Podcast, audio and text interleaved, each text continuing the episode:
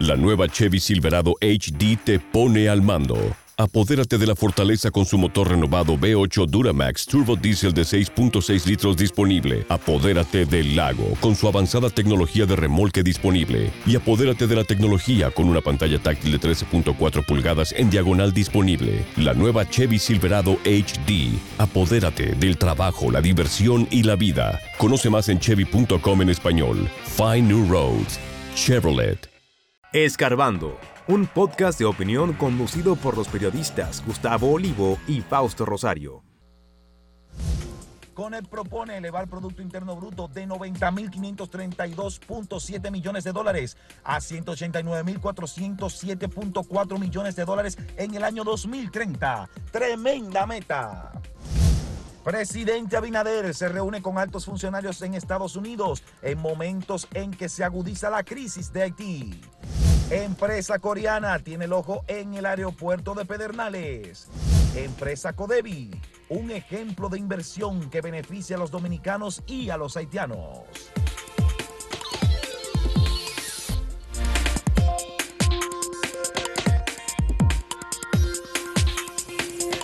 Este viaje que ha hecho el presidente Luis Abinader a Estados Unidos tal vez sea uno de los más importantes.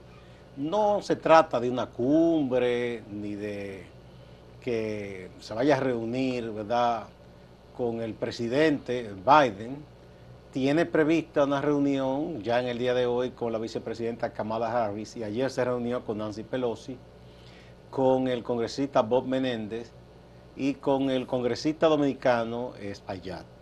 ¿Cuál es la importancia? Bueno, hay una coyuntura especial. Eh, República Dominicana, el gobierno dominicano ha asumido la política exterior de pedir de que la comunidad internacional acuda en auxilio de Haití, que es un país que tiene una crisis que todos los días se empeora más. Ahora mismo eh, fueron muertos varios periodistas en Haití, y ciudadanos, y hay protestas porque en medio de toda esta situación eh, se incrementaron los precios de los combustibles y hay escasez en algunas zonas, no en todo Haití, en algunas zonas hay escasez mm, porque hay problemas con el suministro de alimentos. Y todo eso es una situación eh, muy crítica y vemos como los haitianos salen, tratan de salir, no solo ya a República Dominicana, eh, de hecho aquí se ha controlado un poco con el reforzamiento de la frontera, sino Ahora, mismo hay un grupo eh, bastante eh, numeroso de haitianos que está en la frontera de México con Estados Unidos a la espera si se le permite pasar. Pero los hay también en Sudamérica, se están yendo a Jamaica. Es decir, es una población que está como si estuviera lamentablemente desintegrándose. Entonces, desesperada por salir. Eh, hay que acudir en, acompañamiento y auxilio de ese país. Y bien hace la República Dominicana clamando para que países con más recursos o los organismos internacionales vayan en auxilio de Haití. Pero no que manden simplemente soldados, porque eso estuvo ahí con la minusta y no se resolvió mucho. Tiene que haber la parte de prestarle auxilio, ¿verdad?, en cuestión de seguridad para desarmar esas bandas pero está el acompañamiento en el aspecto económico, institucional, para que después quizás se pueda eh, formar un gobierno provisional, colectivo, de distintos sectores sociales haitianos, y después tratar de organizar un proceso electoral, porque ahora mismo eso es una ilusión, pensar que Haití tiene ahora mismo la posibilidad de hacer unas elecciones y de que van a elegir un gobierno y que todo se va a normalizar. Está difícil. No, no va a ser posible. De manera que esta reunión es muy, pero que es muy importante, aunque el gobierno no ha dicho que ese sea el punto, pero eso está claro que el presidente va a tratar sobre la situación de Haití. No, claro, porque desde siempre él ha fijado la posición de, eh, que la comunidad internacional, las grandes potencias, vengan en auxilio de esa nación. Eh, y como usted menciona, no se sabe a ciencia cierta qué se van a tratar en, esa, en ese diálogo, pero sí eh, es como un secreto a voces, porque entendemos que Estados Unidos puede eh, tomar el liderazgo o tomar la voz para que entonces los otros países o quienes eh, eh, tengan que intervenir, pues entonces se reúnan y vengan a hacer algo por ese país que y no solamente porque les afecta principalmente a, los haitianos que todavía quedan allí en ese país, sino porque la situación que está ocurriendo allá en Haití repercute directa o indirectamente a República Dominicana y al presidente Abinader no le conviene eh, ese estado de inestabilidad con los vecinos porque cualquier cosa para acá es que vienen directamente de Viene nosotros una parte, somos el primer una parte es la frontera terrestre. Exactamente. Pero ya está afectando no solo a República Dominicana, por eso hay países que han llamado la atención, entre ellos eh, Panamá, Costa Rica, el mismo México, Guatemala han dicho, y países suramericanos. Claro, y lo vemos también cuando ellos salen en Yola hacia la Florida. Entonces es un tema que también le toca y le, y, le palpita a Estados Unidos. Así como aquí hay gente que usa ese tema en cuestión de campaña electoral, eh, si uno ve eh, los procesos electorales que han ocurrido en Chile y, y Argentina, por ejemplo, y en el mismo Brasil, está el tema de los haitianos de gente que dice que los haitianos están tomándose el territorio. Los haitianos son un pueblo que tiene muchísima necesidad y como muchos pueblos con esos problemas, trata de emigrar. Pero de ahí a que haya un supuesto plan, para, eso es producto del extremismo de la gente. Así decían de nosotros los dominicanos en un momento dado en Puerto Rico. Ay, sí. Eh, decían que nosotros estábamos invadiendo, que nos estábamos tomando a Puerto Rico y hubo voces importantes como el gran intelectual y escritor Luis Rafael Sánchez, que defendió a la comunidad dominicana. Salió en defensa de los dominicanos diciendo que no, que íbamos porque queríamos trabajar. Y recordó que en un momento dado, en los años 40 y antes, los puertorriqueños venían a República Dominicana. No, se puede ver así a un pueblo desesperado como que, que tiene un deseo de invadir. Las invasiones las hacen los gobiernos con armas y eso no es lo que hace un migrante. No, y que eh, ahora que usted menciona eso de cuando los dominicanos migraban masivamente a Puerto Rico, que se sigue dando, pero no tan masivo, eh, vemos el mismo caso con haitianos. Los viajes en Yola que salen desde República Dominicana hacia Puerto Rico están cargados de, haitianos, inclusive niños. Sí, eh, haitianos, algunos asiáticos y gente que ha venido de otras zonas del mundo porque entiende que a través de Puerto Rico que desde República Dominicana puede llegar a Puerto Rico y que desde Puerto Rico puede, ver cómo arregla sus papeles e irse a Estados Unidos. De manera que esta reunión es importante por eso. Eh, vamos a ver qué tanto eh, se pueda lograr que Estados Unidos se sensibilice con el tema. Ojalá. No espera que sí, vamos a ver qué pasa, ¿no? Eh, si, si logra el presidente Abinader y el canciller Roberto Álvarez y el señor Payat que es de origen dominicano y el congresista, sensibilizar a un liderazgo importante estadounidense de que mm, entienda que es una situación difícil en Haití y que debe prestarse la ayuda a ese pueblo para que supere esa crisis. Y quedándonos ahí en la frontera, eh, como bien en el titular mencionaban, eh, a mí me gustaría ahora que toquemos un poco el tema de Codevi, que es prácticamente una alternativa o una posible solución quizás para el pueblo el pueblo haitiano. Para bajar tensión para bajar incluso entre los dos pueblos. Porque eh, es una empresa, un parque industrial que se instauró en 2003 en Juana Méndez eh, y allí ha podido formar lo que es una zona franca, para ponerlo en palabras sencillas. Eh, de 20 mil empleados que tiene, el 90% son haitianos, el 10% está mezclado entre dominicanos y otros extranjeros. Pero para mí lo más importante de este parque es su estrategia de sostenibilidad y lo que ellos están haciendo con sus empleados que les garantiza eh, o, le, da esa confianza de que en su propio país ellos pueden hacer algo y pueden obtener algo. Entonces, si más empresas se unieran o tuvieran esa, ese interés de montar quizás no no en todas partes de Haití, porque conocemos la realidad y la, y la, la, ola de inseguridad que vive, pero sí cerca de la frontera, eh, y para que pueda ofrecerle eh, un trabajo, seguridad social, como le está haciendo Codevi. ¿Qué ellos hacen? Bueno, ellos eh, contratan al personal, lo entrenan, si no saben escribir, pues le enseñan, le dan acceso a la educación, también le dan acceso a la salud, no solamente a ellos, sino también a sus dependientes directos.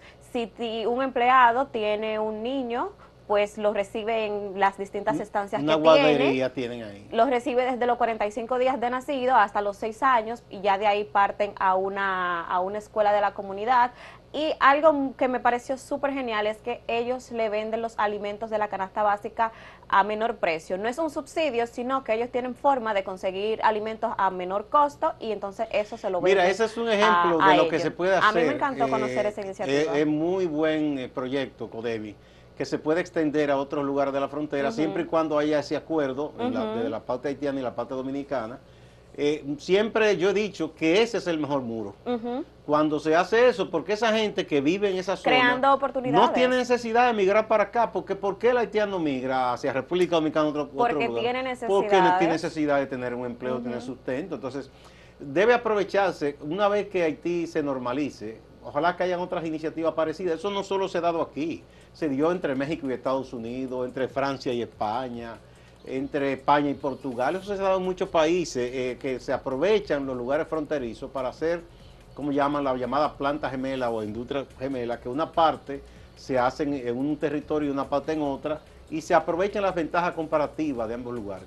Hay gente que dice que no, que no está, porque hay gente que está en contra de todo. Negada, que Pero todo lo le principal que duele. necesitan los haitianos, pobre, es trabajar, es tener un ingreso formal, es ganarse la vida. Lu- Luego se pueden mejorar muchísimas otras cosas. De manera que ese es un buen proyecto y yo creo que se puede tomar como ejemplo.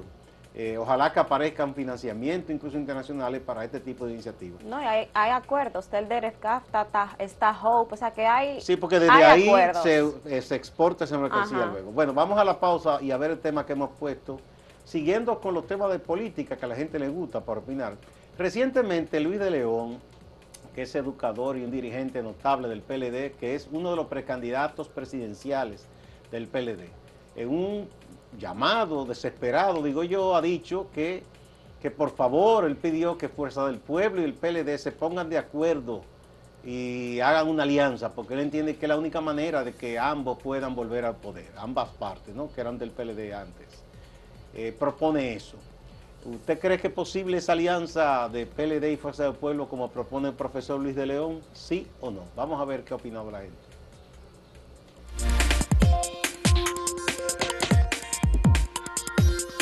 Si quieres anunciarte en este podcast, escríbenos a podcast.acentotv.de.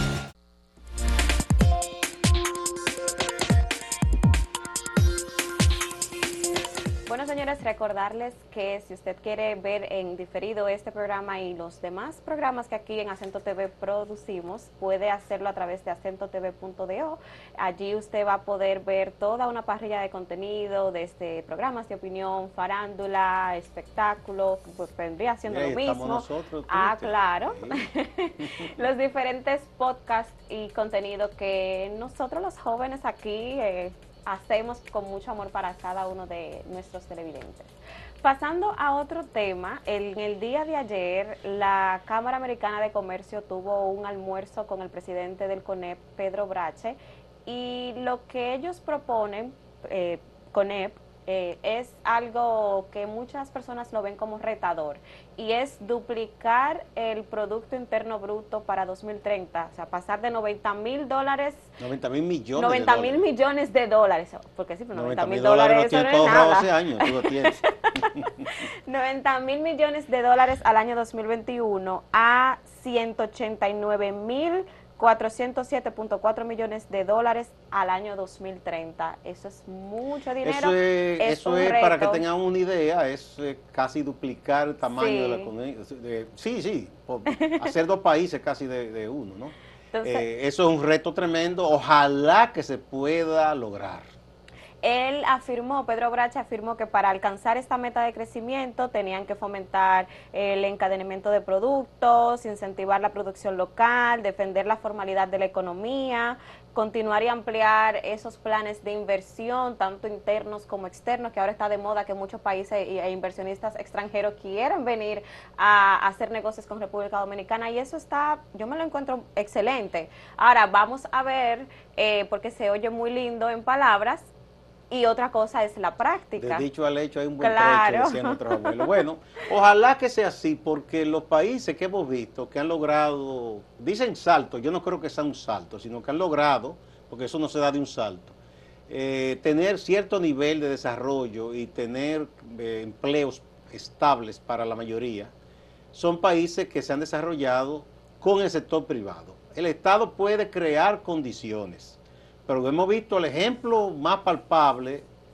o dos ejemplos que yo pongo, son China y Vietnam, países de sistema socialista, de, de único partido prácticamente. Sin embargo, en el aspecto económico entendieron que había que darle aliento, incentivar la participación privada y crear incluso empresa privada. Y han logrado sacar de la pobreza, en el caso de China, a más de 800 millones de personas. Es una cosa eh, extraordinaria. Entonces, República Dominicana bien puede dar eh, esos pasos hacia eh, a incrementar el tamaño de su economía y tratar, al mismo tiempo que se crece y se crean empleos estables, formales, que la gente tenga seguridad social y todo eso, que se mejoren también las condiciones laborales de la gente, es decir, Sí. que no sea empleo mal pagado nada más. Ay, ahora Sí. que usted toca eso. Que se, o sea, es- eso es una parte que es- el sector privado también debe hacer, la tratar de, eh, de que haya una mejoría en los salarios. Ellos han dicho que están dispuestos inclusive a, discu- a discutir Eh, ahora la, el aumento del salario, deben hacerlo porque eh, está claro que ellos saben que si los empleados se sienten alentados, se sienten mejor pagados, pues producen más. Claro. Uno lo ha visto, a veces que uno, aquí, esto es una pequeña empresa, hemos hecho un incremento, ustedes se ponen contentos, ¿verdad?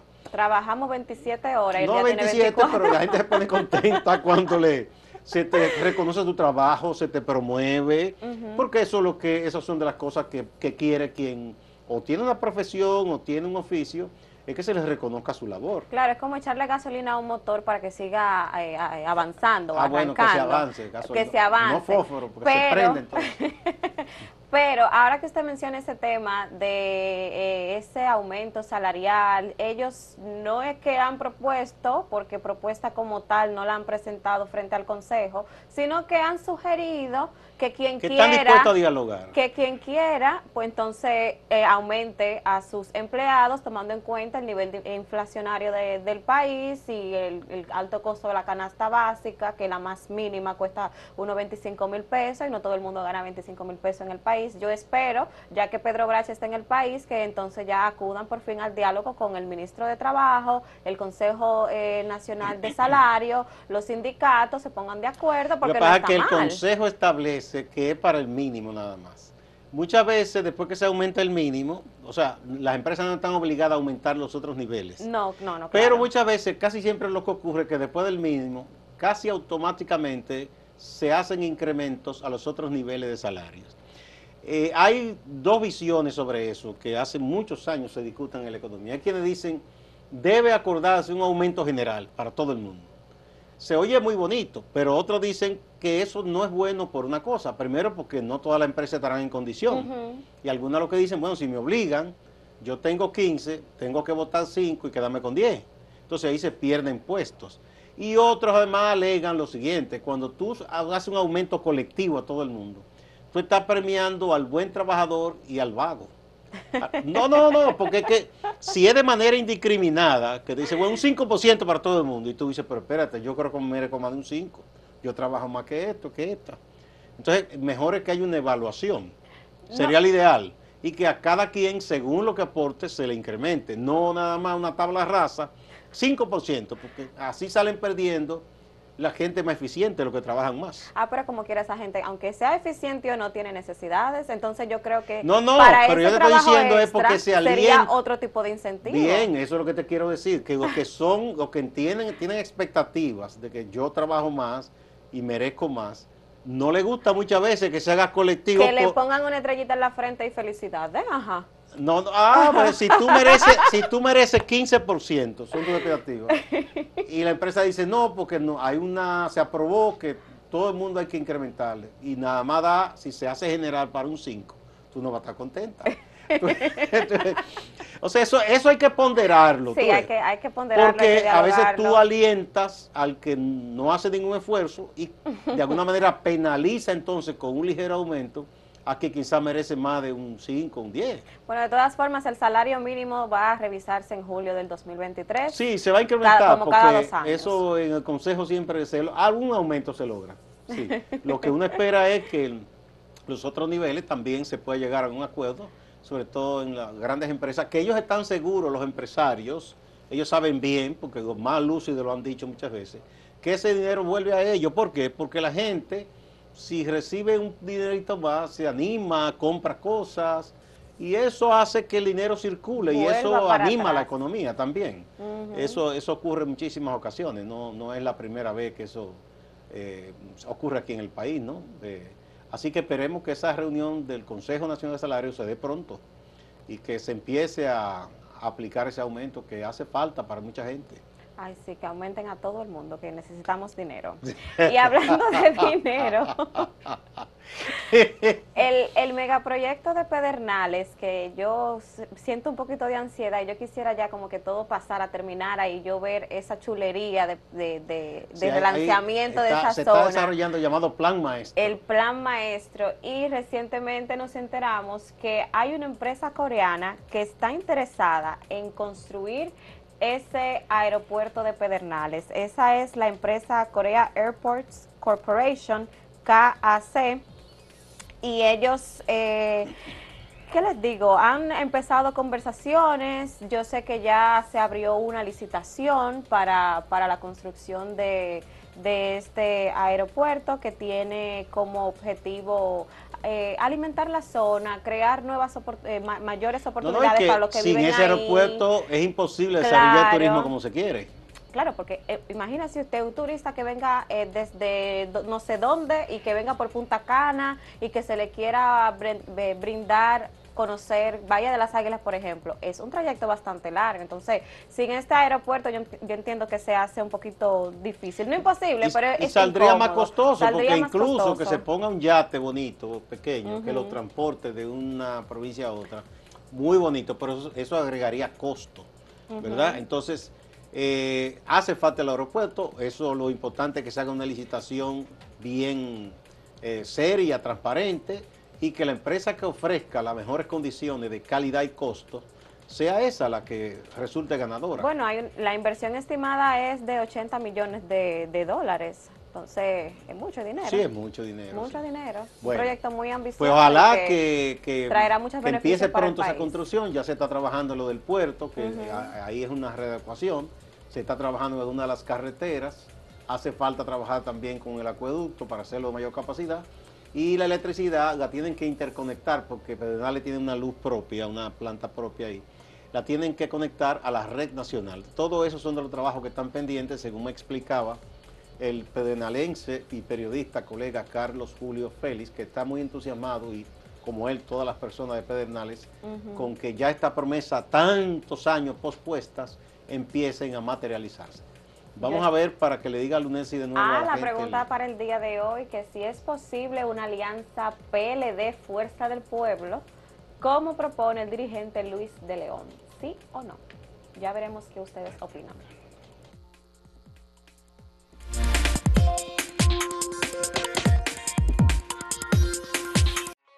Síguenos en redes sociales, arroba acento diario y arroba acento TV.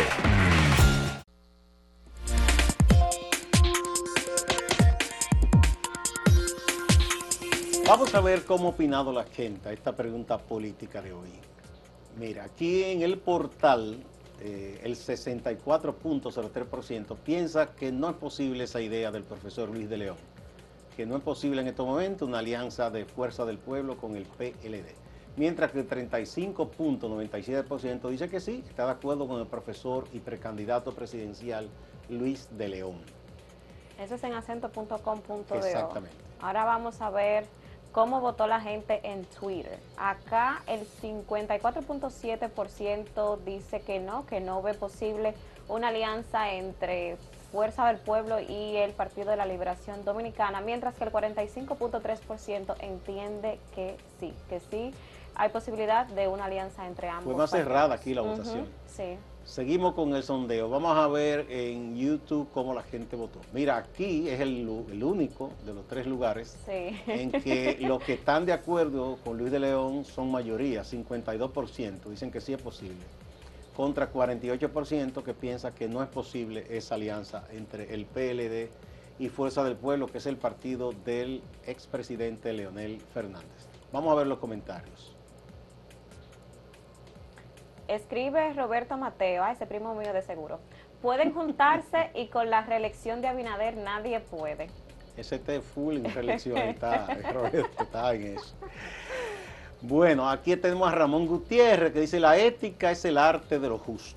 La política, si es un arte, si es un arte de lo conveniente.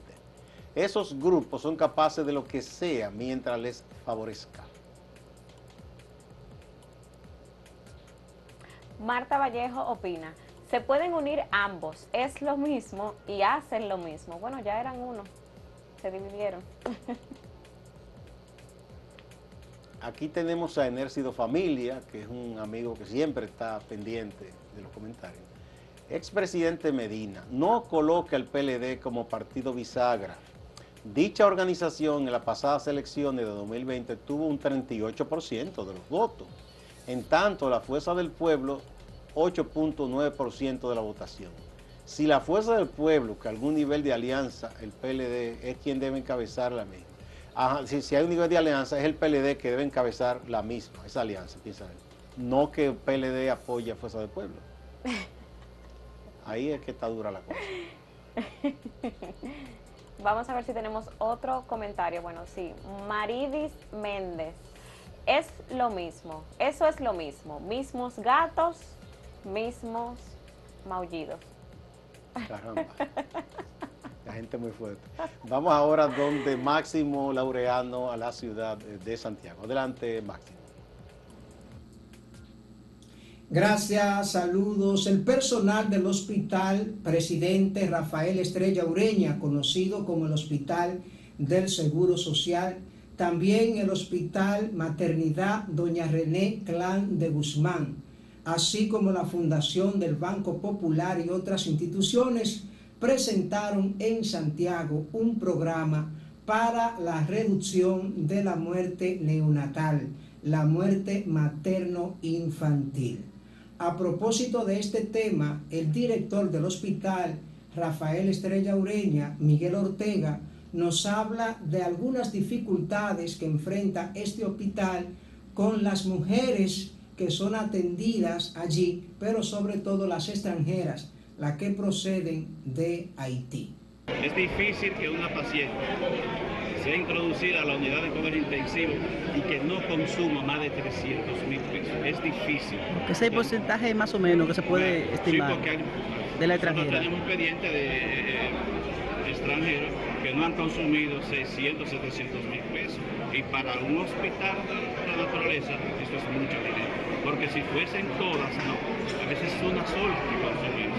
Es un golpe para nosotros. O sea, generaliza. La gerencia de la Corporación de Acueducto y Alcantarillado de Santiago Corazán, su representante Andrés Burgos nos habla de los trabajos que se están haciendo en Cienfuegos, Santiago Oeste, para resolver problemas históricos de las aguas residuales. Eh, con el apoyo del presidente Luis Abinader, estamos trabajando en la colocación de las redes a unos 18 barrios de la parte oeste eh, de Cienfuegos, la parte oeste de Cienfuegos, del otro lado del canal. También estamos trabajando en lo que tiene que ver con el colector de la, de la, de la 30 Caballeros y la Sergio Hernández, se están colocando tuberías, eh, unos 900, 920 metros lineales en tubería de 30 y 24 pulgadas. El ex senador y miembro del Comité Político del Partido de la Liberación Dominicana, Julio César Valentín Jiminián, presentó en Santiago su libro Los movimientos sociales dominicanos en el siglo XXI. Este libro ya se había presentado en Santo Domingo, pero se hizo una presentación especial para Santiago, donde participaron en un panel varios activistas sociales, además de una concurrencia muy significativa. Entre los asistentes a la puesta en circulación del libro de Julio César Valentín en Santiago estuvo la ex vicepresidenta de la República y candidata y precandidata presidencial del Partido de la Liberación Dominicana, Margarita Cedeño Lizardo. Distante, pero pendiente, actualidad y objetividad desde Santiago. Siga con la programación de Acento TV.